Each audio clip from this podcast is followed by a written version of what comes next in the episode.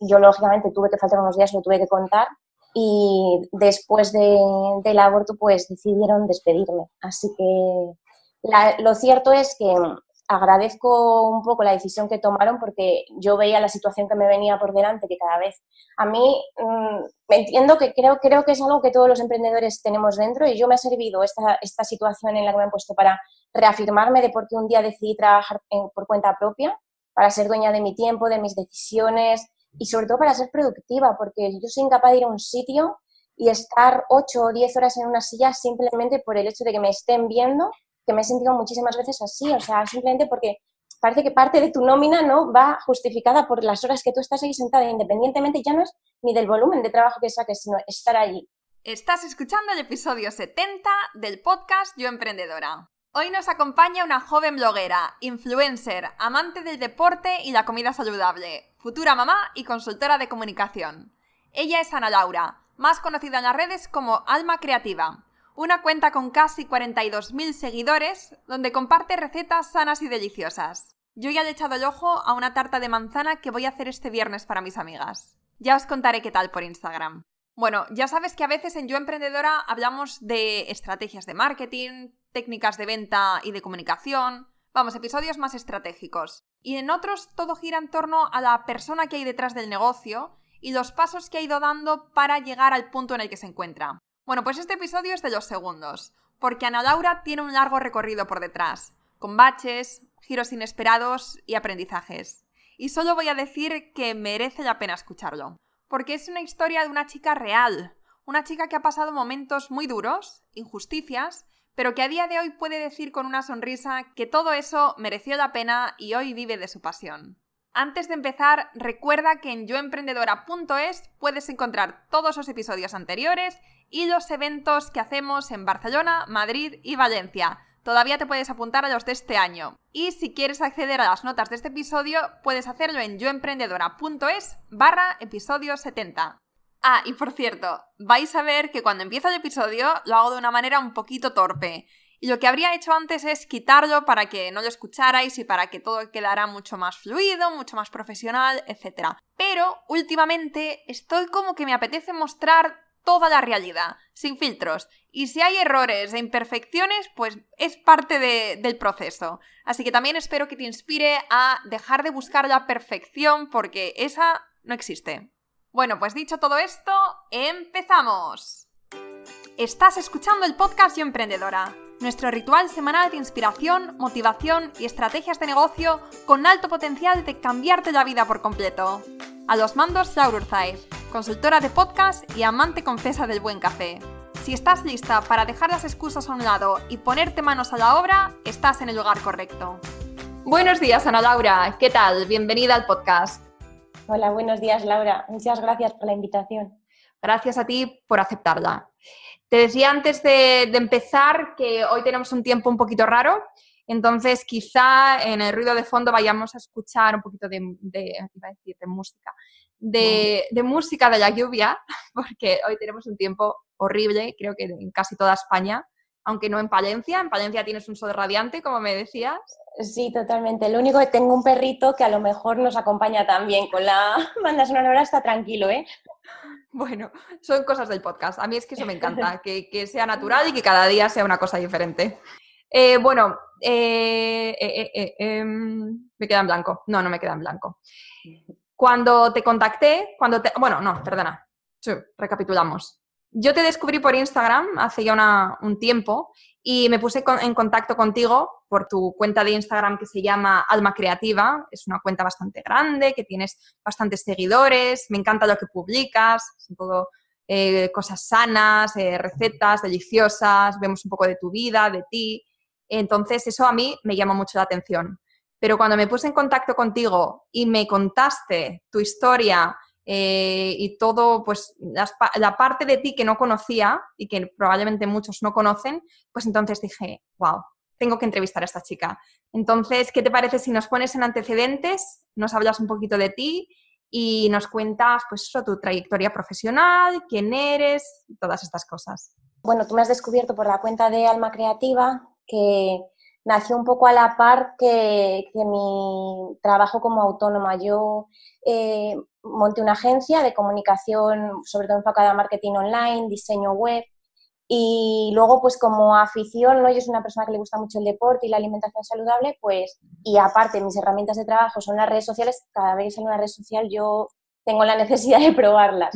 Y bueno, en Instagram pues empecé a publicar un poco, pues eso, parte de mí, mis recetas y a medida que iba creciendo la cuenta sentí un poco la necesidad de cuidar más los contenidos, de profesionalizarlo, porque veía además que era una manera de mostrar también a futuros clientes pues cómo yo trabajo, ¿no? Cómo puedes cuidar los contenidos, relacionarte con los usuarios, crecer en comunidad.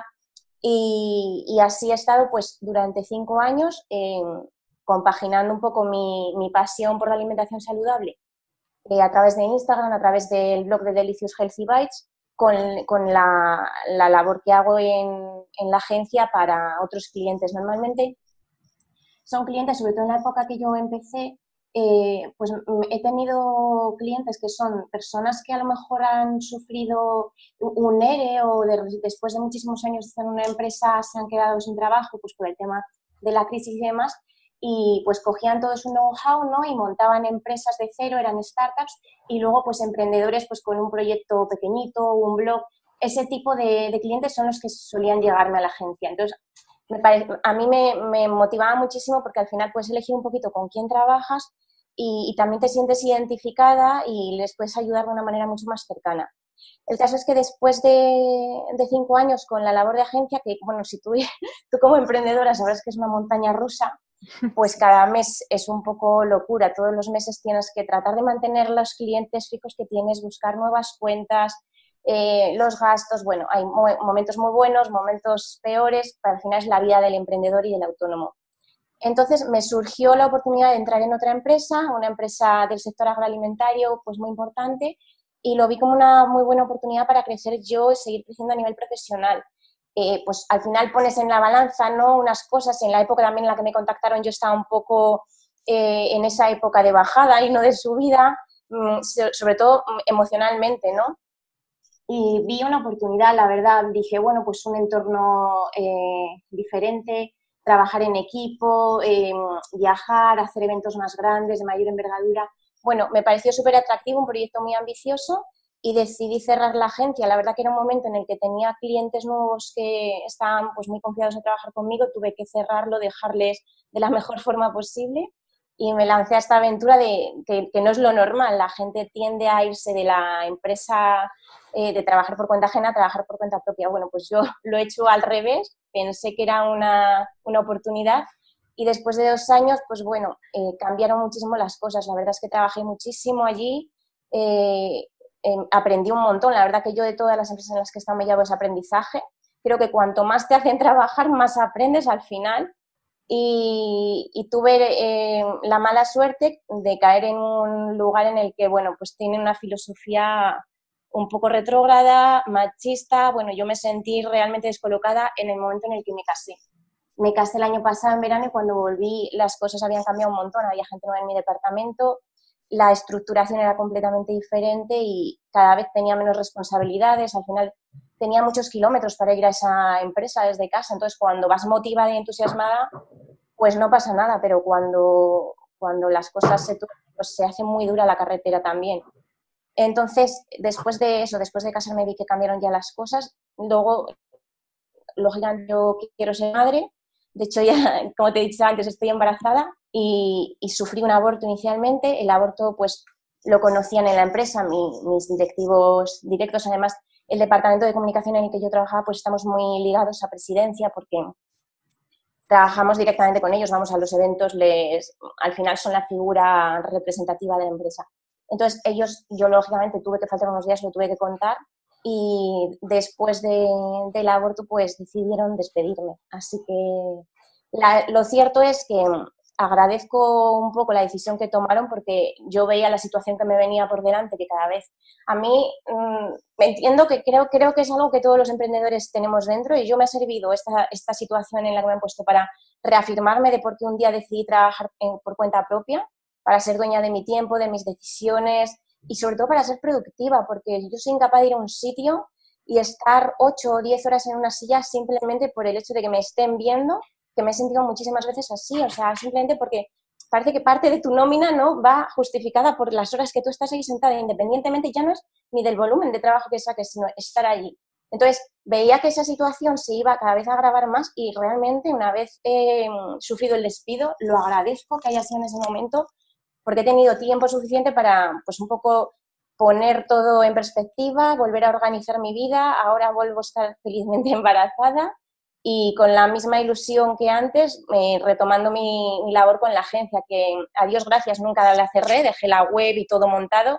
Y bueno, simplemente estoy retomándolo y, consolidando ahora nuevos clientes para, para, volver a lo que realmente creo que llevo innato en mí, que es el, trabajar por cuenta propia por, pues por todas las ventajas que tiene y porque al final eh, el tiempo es algo que no se recupera ni a nivel profesional ni a nivel personal y eso en una empresa, cuando trabajas para otros, es muy complicado. Sí, sí, bueno. Antes de nada, enhorabuena. Me he puesto muy dramática. No, no, no, no. Quería decirte que enhorabuena por tu embarazo. es una, una gran noticia. Y, y, que es que es una pena que hoy en día, en pleno siglo XXI, sigan pasando cosas como la que te han pasado a ti, pero es que pasan y pasan todos los días y por eso me parecía tan importante que lo comentaras, porque seguro que ahora mismo hay mujeres que nos están escuchando y que se sienten identificadas con tu historia.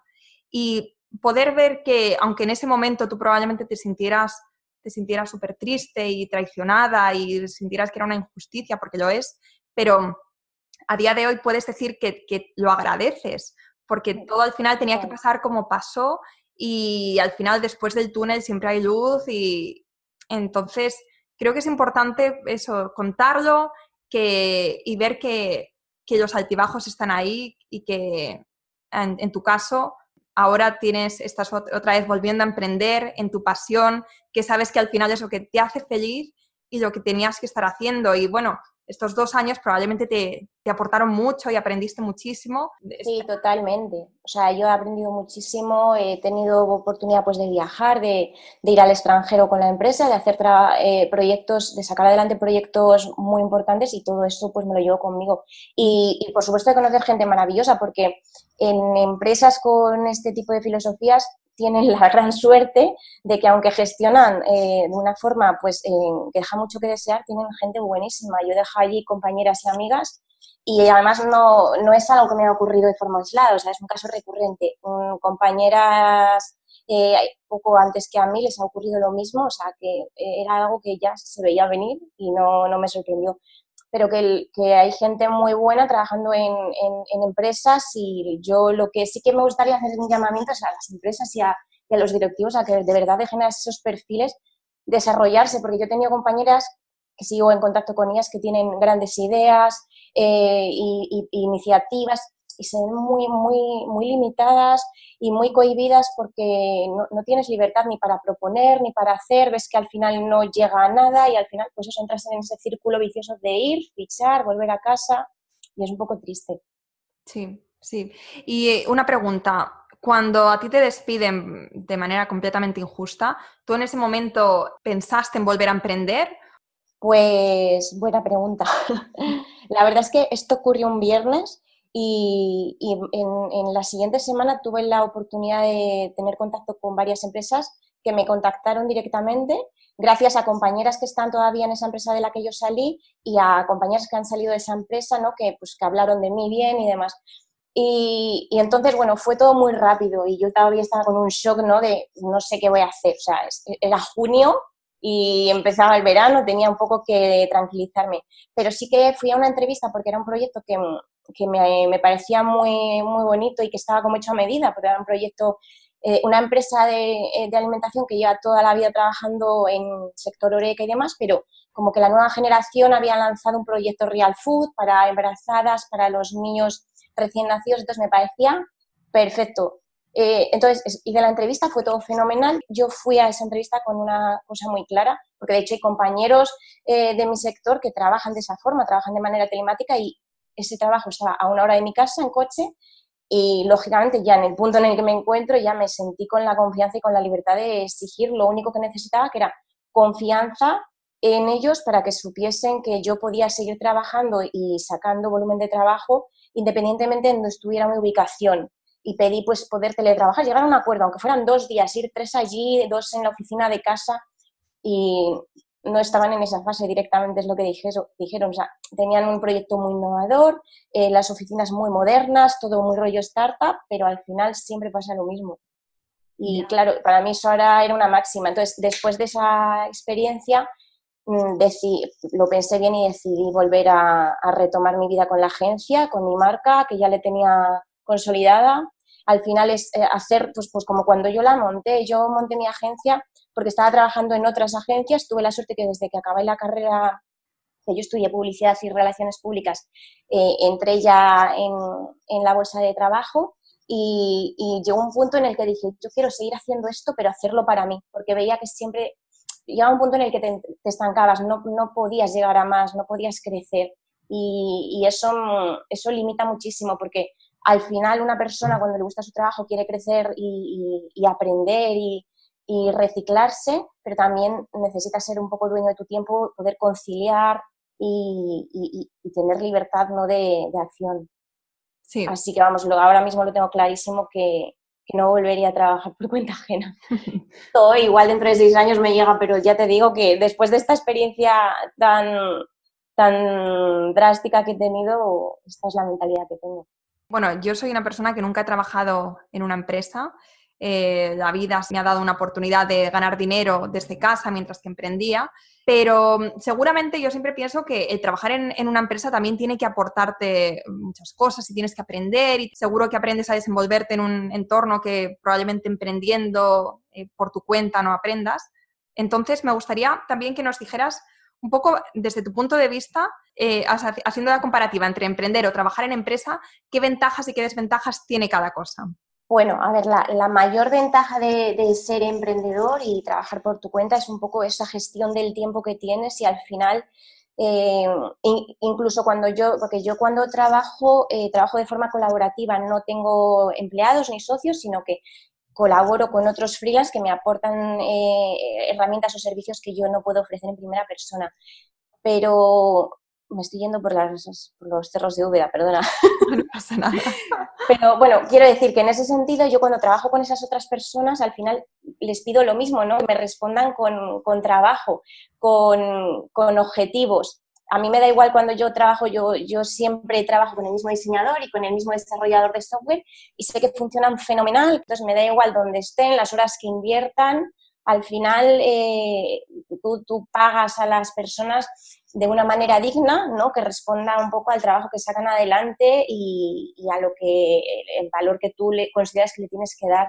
Pero creo que eso es lo más importante, eh, el tiempo y la, y facilidad de gestión que tienes y sobre todo otra ventaja que yo veo es la toma de decisiones. Yo algo que llevo muy mal en, eh, trabajando para otros es tener que regirte un poco por las decisiones que otros toman muchas veces sin, sin, tener el conocimiento que tú tienes ¿no? del área en el que estás trabajando.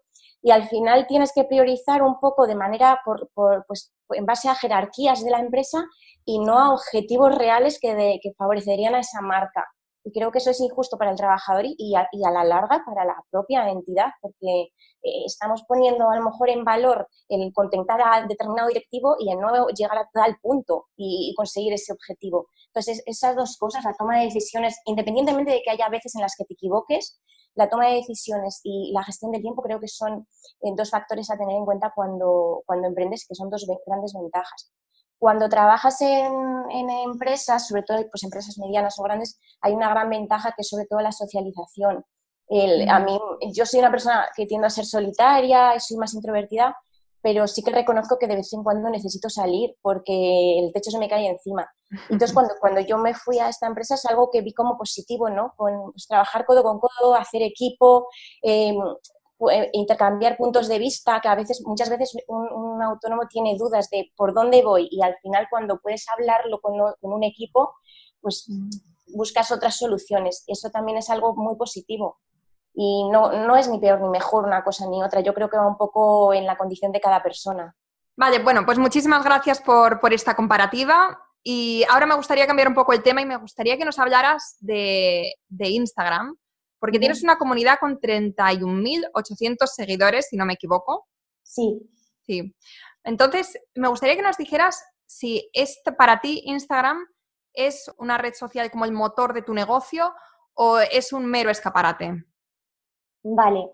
Bueno, eh, para mí Instagram es, al final es una red social y es una plataforma pues de socialización, ¿no? Te pone en contacto pues como todas las redes sociales con, otras personas, personas que conoces o, personas nuevas con mismas inquietudes e intereses y creo que eso es algo bonito. Y yo es algo que, que he explicado muchísimas veces en stories porque a medida que Instagram pues le pasó como Facebook con su boom ¿no? de publicidad, que empezabas a perder ese alcance orgánico y la gente le molestaba un poco. Instagram se ha convertido al final en, un negocio y, va mucho más allá que una simple red social. Pero al final esto es adaptarse a los tiempos. Yo creo que, tiene un doble uso y que los dos usos son totalmente lícitos y, y buenos en función de quién seas tú puedes utilizar Instagram como, una red social en la que inspirarte, encontrar contenidos útiles, pues en mi caso, si te gusta la alimentación, quieres cuidarte, buscar recetas de repostería más sanas, pues sabes que ahí puedes encontrar, tienes contenido totalmente gratuito y libre para ti y puedes interactuar con otras personas, conocer gente. Yo, de hecho, he hecho grandes amigas a través de Instagram pero luego también es una herramienta, eh, es un escaparate para muchísimos perfiles y una herramienta de trabajo. De hecho, yo no sé si tú conoces el, libro que publiqué, Laura, que es InstaFood, y, es una especie de manual, ¿vale? InstaFood, conviértete en food influencer. Y lo lancé el año pasado y es básicamente hablo un poco de eso. Es como es un manual en el que explico a personas que, utilizan Instagram y que quieren profesionalizar eh, su cuenta.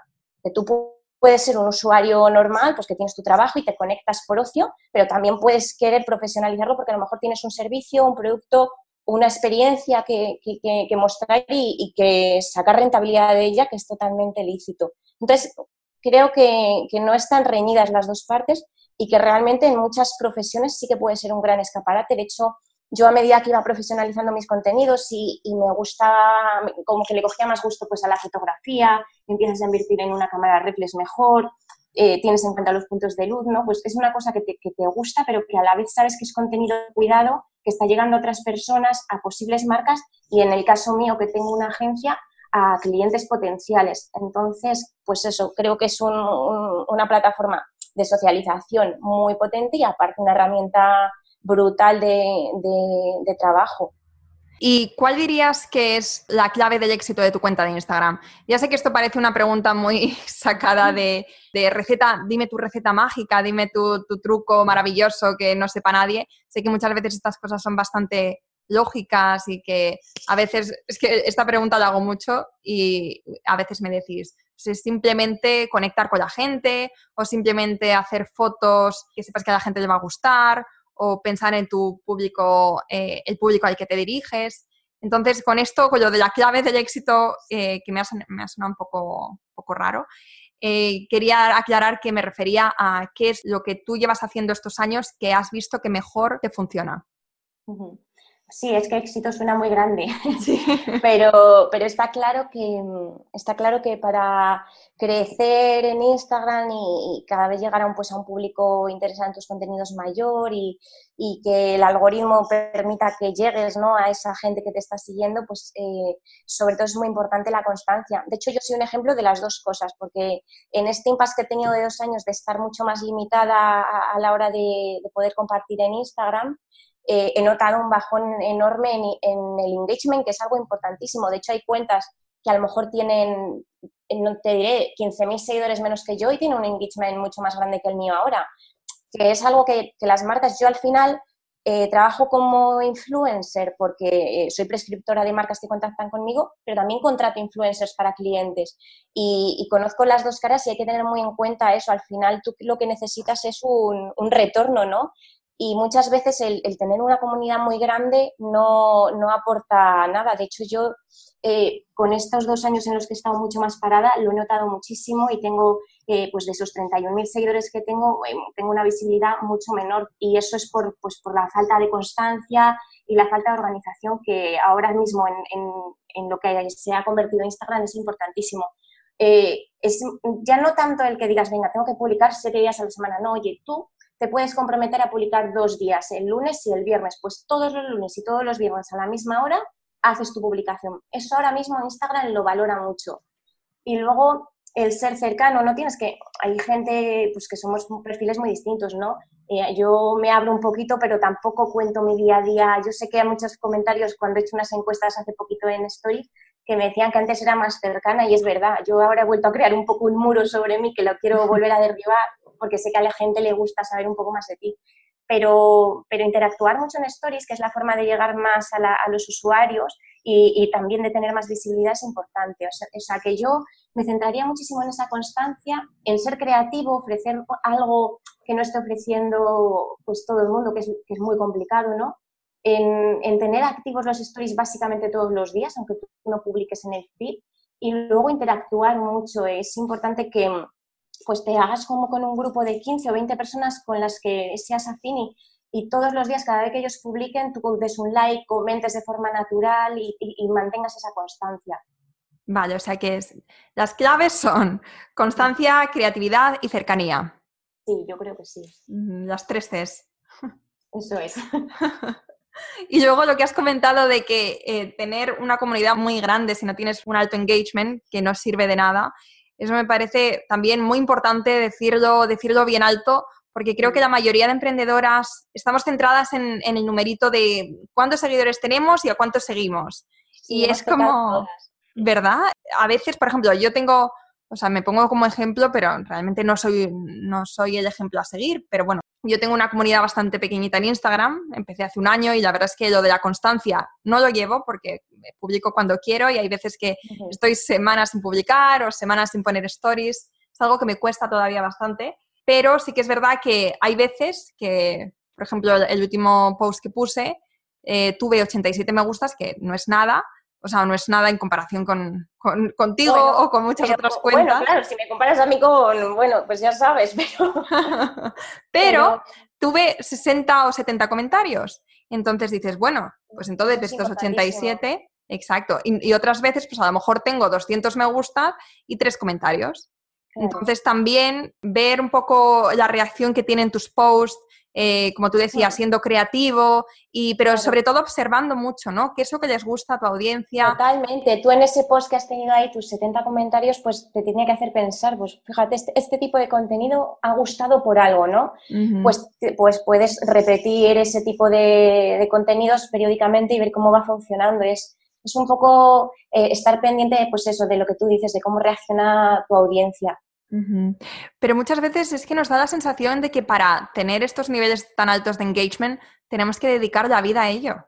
Tenemos que estar 24/7 en Instagram y contar nuestra vida y es bastante eh, es agotador, frustrante y agotador, o sea, te lleva mucho tiempo o parece desde fuera. Es que realmente yo creo que cada uno tiene que poner sus límites. Es decir, eh, Instagram es una red social que a día de hoy es muy potente, igual que lo es YouTube. O sea, YouTube está creciendo muchísimo, pero tú tienes que saber al final qué te aporta cada, cada red social, en, en este caso a una, a un, como emprendedora, ¿no? Tú realmente tienes esa comunidad, pero tú no solo trabajas a través de Instagram, tienes tus podcasts, tienes tu página web, los eventos y otra serie de, de, de, líneas por las que tú te mueves. Entonces hay que saberle dedicar el, el tiempo necesario a, a, cada área. Instagram es muy importante, pero desde luego una persona no, simplemente por ver un número más eh, en los seguidores, no puede dedicar una media de ocho horas diarias a estar metida en Instagram, porque realmente eh, yo que, que, es parte de, de, mi trabajo, cuando entro a las estadísticas y veo el tiempo que estoy, digo, madre de Dios, o sea, mañana voy a bajar media hora porque me asusto. O sea, y muchas veces no es, no es, un tiempo productivo, porque te pasas viendo el feed, un montón de fotos que te recomiendan y, y, realmente no estás haciendo nada, no estás haciendo nada más que ver fotos que son básicamente las mismas que has visto ayer o parecidas.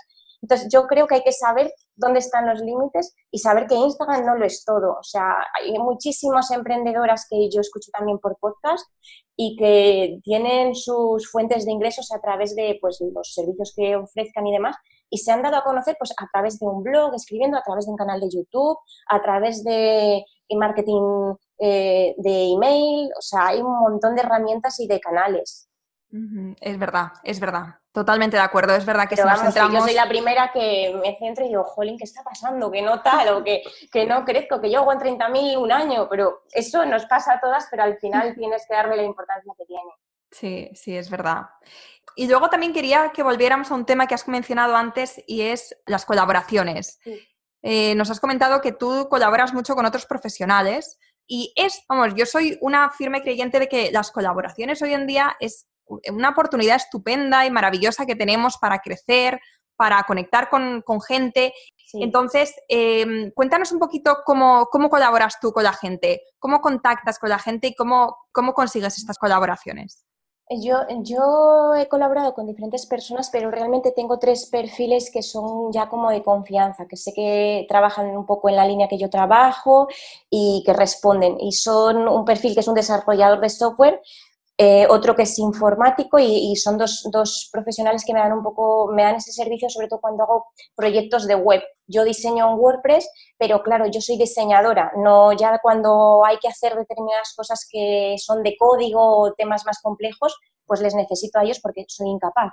Y luego otro perfil que es un diseñador gráfico, que en este caso yo con esta persona he trabajado en agencia hace años y cuando me puse por mi cuenta, él se puso por su cuenta a la vez. Entonces, los dos creamos nuestra marca y desde que nos conocimos hemos eh, hecho sinergias y estamos constantemente pues eh, dándonos trabajo el uno al otro, que me parece súper interesante y súper bonito. Al final, tú tienes muchísimas etapas en tu vida profesional y siempre encuentras perfiles que son buenos y no sabes nunca dónde te va a llevar la vida ni cuándo te les vas a encontrar otra vez o si les vas a necesitar. Entonces, yo es un contacto que mantengo desde hace años y que es realmente bueno y, no busco otro diseñador gráfico en ese sentido. Pero, por ejemplo, en, las áreas que yo trabajo en primera persona y es algo que me cuesta, que es sobre todo la comunicación, al final, y a lo mejor entro con un cliente pues para tema de blog y redes sociales, pero al final acabo dando un servicio de comunicación 360. Trabajo como un departamento de comunicación y cada vez que les surge algo, pues, pues todo lo delegan en ti. Pero en esas áreas en las que yo que, yo, que yo saco adelante me cuesta mucho delegar porque no he, por volumen de trabajo a veces he querido delegar y no he encontrado un perfil que trabaje en la línea que yo lo hago o que entiendo que hay que hacerlo. Y, es un problema, es algo que, hace años ya me, frustraba porque es una forma de crecer, o sea, el poder tener gente en la que delegar es, eh, es, es, una manera de crecer. Tú puedes coger más clientes y sabes que va a salir adelante pero si hay determinadas eh, áreas en las que no puedo delegar y tengo que ser yo en primera persona, estoy muy limitada. Y eso es algo que, a mí todavía me cuesta. En las áreas en las que yo estoy especializada me cuesta mucho delegar. Pero realmente trabajar con gente, con, profesionales autónomos, eh, yo, vamos, tengo muy buenas experiencias en cuanto a, compromiso, a eficacia, nunca he tenido ningún problema. Bueno, pues eh, en, esta entrevista hemos ido saltando de un tema a otro. Tenía al principio, como te decía, una estructura, pero me la he saltado totalmente. Hoy estoy creativa, pero al mismo tiempo creo que un poco desorganizada en mi cabeza, así que te pido perdón. Yo os pido perdón a todos. mía. No, no, que va, que va. De la etapa en la que me has contactado, que también es un poco de caos y de cambio. Que va, que va. Es mi culpa. Es muy, no, no, no es muy temprano, son las 10, hemos empezado a las 10, pero aún así eres la primera entrevista que tengo hoy y estoy un poco heavy. Pues el mayor aprendizaje, bueno, creo que cada día eh, aprendo cosas nuevas. Realmente es algo que, que, que no, que no para pero de lo que más he aprendido sobre todo es de ser muy autosuficiente, de, de ser más echada para adelante, ¿no? Porque cuando tienes eh, un negocio, pues tienes nuevas preocupaciones, tienes que ir un poco, eh, tienes que hacer una labor comercial, ¿no? Que hay perfiles que pensábamos que igual nunca nos habríamos podido, podido dedicar al tema comercial y al final tienes que hacer de comercial porque tienes que vender tus servicios, convencer a otras personas de que tú eres la persona adecuada para trabajar con, contigo y, pues luego el tema administrativo y, de economía, que, es un tema importante y que hay que saber gestionar, aunque a lo mejor tengas parte que delegues, pues a lo mejor una gestoría y demás, hay que llevar un control muy importante pues del tema de los ingresos, las facturas y todo eso para mí sí que ha sido un auténtico aprendizaje. Bueno, pues entonces hemos terminado. Se me ha hecho muy corto, de hecho, acabo de mirar el reloj y entonces he dicho, uy, tenemos que ir cortando. Primero, me ha parecido súper interesante tu historia. Me ha encantado conocerte por fin y hablar contigo. Y te agradezco muchísimo este ratito que has compartido con todas nosotras. Muchas gracias, Laura. Yo encantada. Además que soy súper fiel a los podcasts, es algo que me aporta muchísimo y siempre que tengo un rato o salgo a andar o estoy entrenando, eh, es, un, momento como muchísimo más productivo porque hay muchísima gente ahí fuera que, tiene muchísimo que aportarnos y, de, y, que siempre hay cosas nuevas que aprender. Y luego creo que, la oportunidad que tú das a, pues a otras emprendedoras y personas como yo es muy importante porque también nos pones en contacto y creo que de aquí también pueden surgir sinergias, ¿no? De escuchar un podcast y saber que esta persona se dedica a esto o a lo otro, creo que, está, que es genial lo que haces. pues muchísimas gracias. Espero que te haya gustado este episodio y que las experiencias de Ana Laura te hayan inspirado a seguir tu camino a pesar de los baches. Porque emprender no es una ruta fácil y no es para todos. Pero si tu intuición te dice que es para ti, qué es lo que tienes que hacer para ser dueña de tu vida, de tu tiempo y de tu destino, entonces, simplemente hazlo. No tires la toalla aunque se presenten problemas. Tú sigue, no te pares y llegarás a tu destino. De eso no me cabe ninguna duda. Y ya por último, si te ha gustado este episodio y quieres ayudarme a darle visibilidad al podcast, que te lo agradecería muchísimo, entonces haz una captura de pantalla, súbelo a tus stories y etiquétame en arroba yoemprendedora.es. Hasta la próxima.